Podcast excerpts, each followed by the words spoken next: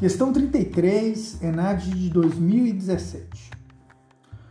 Aí tem alguns textos, dois textos como fonte nessa questão. Reparem uma coisa, deixa eu sublinhar uma coisa bem importante aqui. Reparem que as, geralmente as questões do ano de 2014 e as questões do ano de 2017, elas são questões geralmente mais longas, com mais texto, mais fonte, tá? É, e elas, elas variam, né, geralmente entre essas questões com itens em algarismos romanos ou aquele modelo de questão que eu sei que vocês não gostaram muito, é aquele que tem uma primeira asserção e uma segunda asserção e estabelece uma relação entre elas.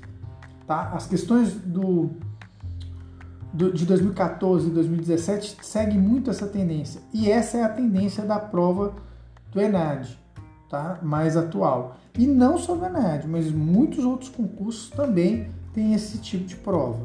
Tá? Então, a gente pegar a manha de fazer esse modelo de prova é, é essencial. Feito essa consideração, retomemos.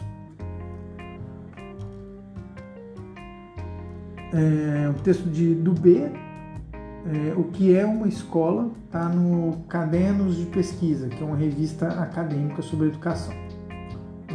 E o outro texto é do Sacristã, é, Educação Obrigatória, seu sentido educativo e social. Tá bom? Está no livro. Vamos para o primeiro texto. Do ponto de vista formal, atualmente todos os alunos podem visar a excelência na medida em que todos podem, em princípio, entrar nas áreas de maior prestígio, desde que autorizados por seus resultados escolares. A escola é gratuita, os exames são objetivos e todos podem tentar a sorte. O quadro formal da igualdade de oportunidades e do mérito foi globalmente instalado em grande número de países. Então aqui qual que é, a, qual que é o problema né, que ele coloca? Que é a ideia de um acesso a todas as carreiras tá, via questão meritocrática. Então, assim, é, a, não existe um empecilho, é, ainda que a gente exista diferenças sociais, isso vai, é, é esse o, o, o barato que vocês vão perceber a questão, existem questões sociais, questões de desigualdade social que dificultam o acesso a determinadas carreiras.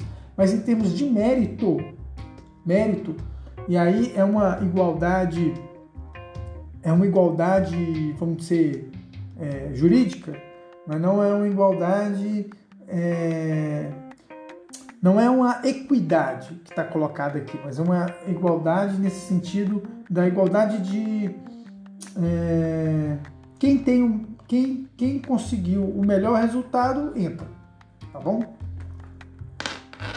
Vamos para a segunda. Ficou claro isso? Acho que deve ter ficado, né? A escola legitima, pela via da apreciação do mérito pessoal dos alunos, as diferenças, as diferenças e desigualdades entre indivíduos, transformando-as em um escalonamento dos rendimentos escolares. Assim, legitima-se como instituição que oferece oportunidades para todos, ainda que não ofereça a todos a mesma coisa.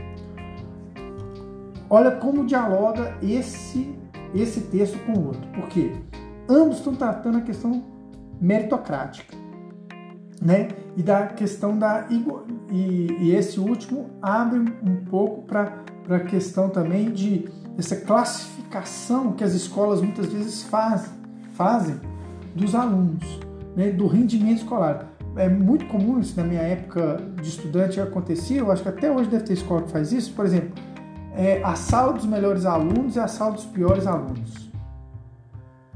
Gente, isso é um, um desastre, né? E esse tipo de diferenciação, isso você vai construindo desigualdades Tá? Isso, isso só para citar um exemplo, fora as desigualdades que a gente já tem na sociedade de maneira mais ampla.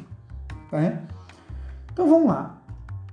Considerando-se o contexto meritocrático, né, exposto pelos autores, estimulado pela ampla utilização das avaliações externas como instrumentos de quantificação da qualidade da educação, cabe ao professor, no exercício da sua profissão, propor alternativas que visem garantir a igualdade de oportunidades para todos os alunos. Aqui eu vou ter que demorar um pouquinho mais, porque a gente, como fez aula teórica, é...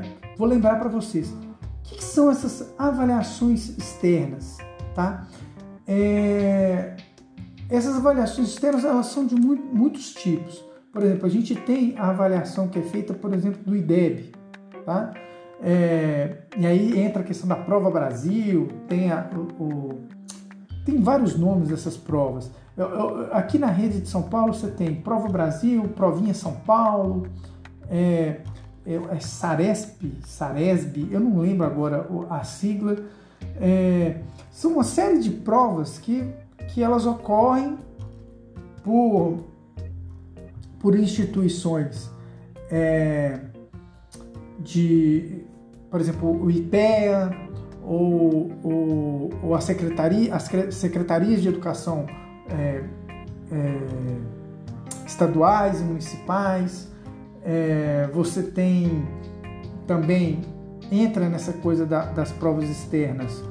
A PISA que eu já comentei com vocês que é uma prova a nível mundial, ela, ela é organizada pela é, OCDE e. Essas, essas, geralmente essas provas externas elas tendem a uma classificação de alunos e uma classificação de escolas, tá? E aí isso promove uma certa distorção e a gente vai falar sobre isso no, no, na próxima aula. É, ela, ela promove algumas distorções do que, que se entende sobre o, o que é o fracasso educacional e o que, que é o sucesso educacional. Porque muitas vezes elas desconsideram contextos mais amplos em que se dá o processo educacional. Porque se a gente, só para adiantar um, uma questão, é, o insucesso educacional ele é multifatorial. Ele não é só um insucesso que que é exclusivo do aluno ou ele é exclusivo do professor. Ele tem a ver com muitos fatores, com investimento governamental, ele tem a ver com questões emocionais, né, com questões muito é, da organização da própria escola, né, tem, tem a ver com questões familiares. Então, muitas vezes essas provas externas elas não conseguem medir efetivamente né? Por qual é o, o grau de insucesso, o que significa esse insucesso. Ela, é, geralmente essas provas elas também têm uma abertura para as questões conteudísticas, né? Então é, isso vai influenciar, inclusive, a perspectiva que vai ser adotada pela BNCC. A gente vai tratar disso um pouquinho mais à frente. Eu vou, vou debater isso com vocês. Vou fazer uma aula teórica pontuando essas questões. Mas eu queria só sublinhar isso. Aqui, essa é uma questão que vai falar sobre meritocracia, tá?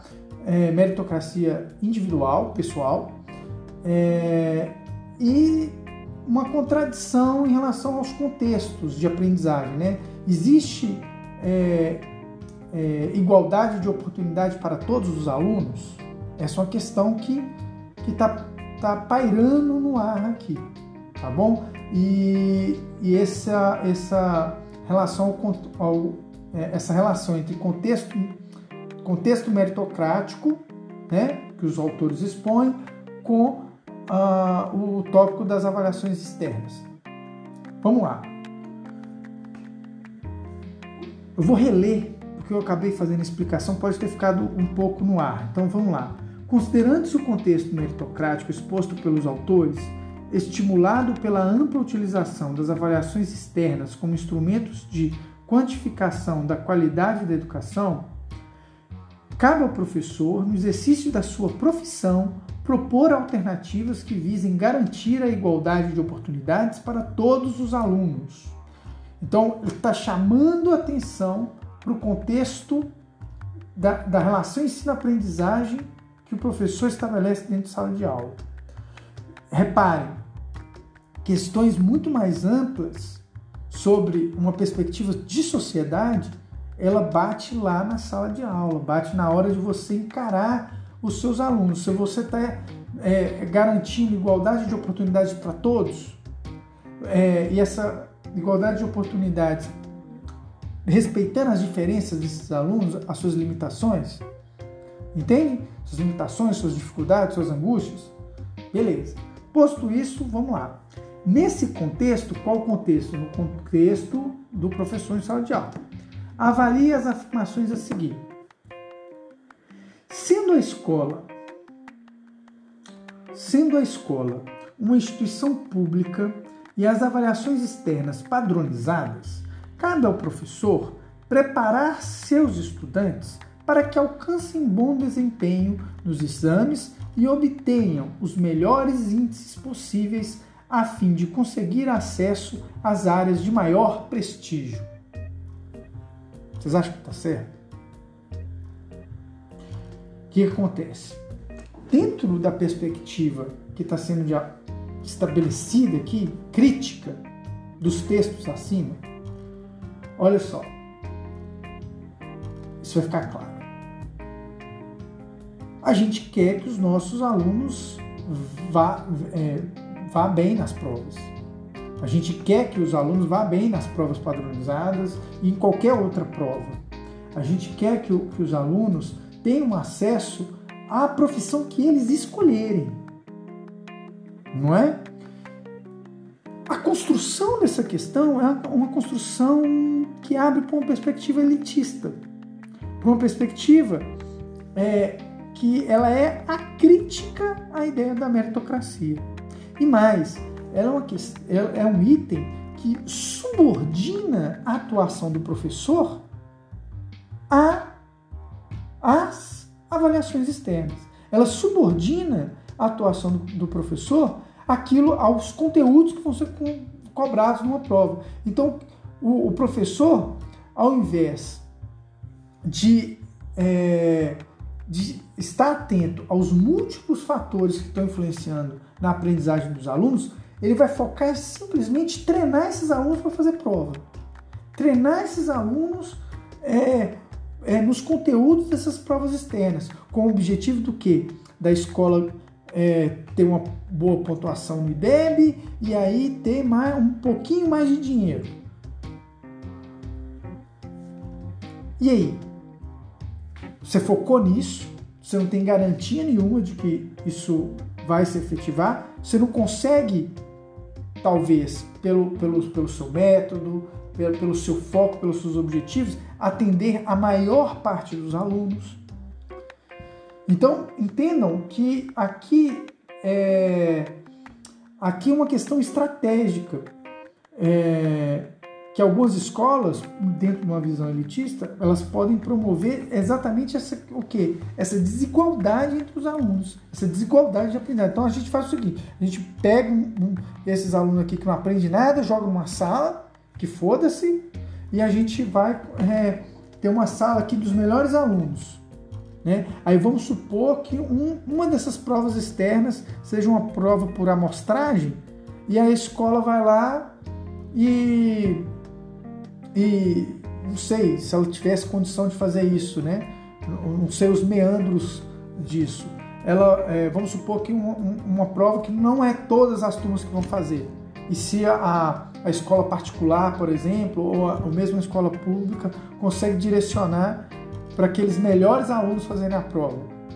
Você está apresentando um dado real da relação de aprendizagem, de ensino? Não, não está. Então, essa é uma questão que ela. É, esse é um item, né? Que, que ele vai destoar em relação ao que foi colocado acima. Tá? O item 1 está errado. Isso, ó, Saskia falou, tá errado. Beleza.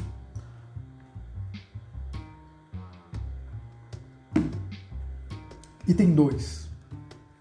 É importante atuar com responsabilidade na formação e preparação dos estudantes para as avaliações e fortalecer seus méritos pessoais, o que exige focalizar a língua portuguesa e a matemática como prática eficiente na melhoria do rendimento escolar. Hum, gente, cheio de boa vontade, mas muito exclusivista, muito é, é, é, reproduz a lógica elitista que está no primeiro item.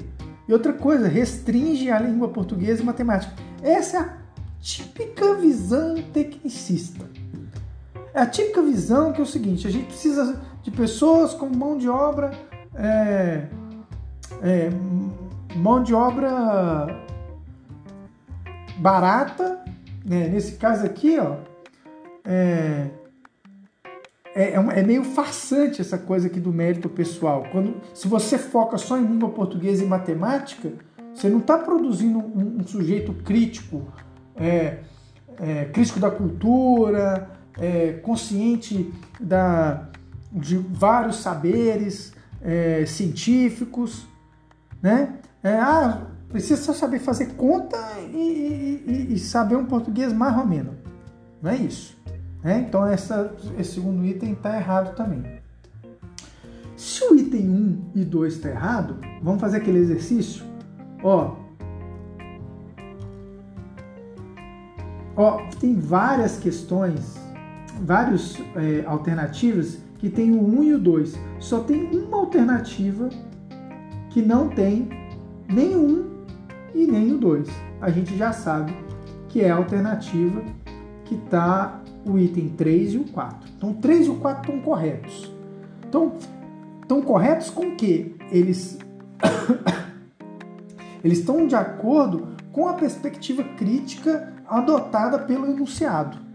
Tá? O enunciado adotou uma perspectiva crítica à questão da meritocracia. Né? Então, vamos lá. Item 3. Participar de ações colaborativas na escola a partir de um planejamento coletivo em que se utilizem os índices obtidos em avaliações externas como mais um elemento de análise da realidade escolar. Olha só, não está negligenciando a importância dos, dos índices que as provas externas produzem. Mas eles por si só, eles não resolvem. Eles por si só, eles não devem ser a diretriz. A diretriz, ela leva múltiplos fatores. Vou reler isso aqui, que isso é muito importante participar de ações colaborativas na escola, a partir de um planejamento coletivo em que se utilizem os índices obtidos em avaliações externas como mais um elemento de análise. Opa, sumiu aqui da minha tela. Mais um elemento de análise da realidade escolar, sem desconsiderar a realidade de cada aluno. É uma prática que contribui para a formação não só do estudante, mas também do profissional. Muito claro, muito correto. Vamos para o item 4. De posse dos resultados das avaliações externas, o docente deve embasar-se nos fundamentos da pesquisa educacional para identificar avanços e problemas pelos quais passa a escola e, a partir desse diagnóstico, propor ações para melhorar o processo educativo. Gente, Lembrem só que eu falava que essa relação de ensino-aprendizagem ela é uma relação dialética. Ela parte, ela, ela pressupõe o que? Reflexão. Reflexão sobre a sua prática. Reflexão sobre a prática e sobre a sociedade. Somos educadores. Né? Então, é, quando fala aqui é, de posse dos resultados das avaliações internas, o deve embasar-se nos fundamentos da pesquisa educacional ou seja, você identifica os problemas da sua escola, você, você tem os dados sobre quais as maiores dificuldades dos alunos, né? Você vai discutir isso na comunidade, você vai refletir sobre isso, você vai pesquisar mais, você vai melhorar a sua aula, você vai é, procurar novas formas de é, novas metodologias, novas formas de atrair esse aluno, mas mais do que isso, você vai é, é, envolver esse aluno por uma série de outros, outros elementos. Né? Precisa da comunidade escolar abraçar um projeto que seja coletivo é, e que faça diagnósticos constantes da realidade escolar, da realidade dos alunos, de entender o que, que leva alguns alunos a terem é, maiores dificuldades, mapear quais são é, os elementos que estão levando a esse fracasso educacional, a esse baixo desempenho individual, entendem? Então isso é esses dois itens eles estão muito completos, eles são muito corretos, beleza? Ficou claro? Vamos, eu só quero o feedback de vocês aí se essa questão tá clara, vai dando um sim aí e aí a gente já passa para a próxima questão.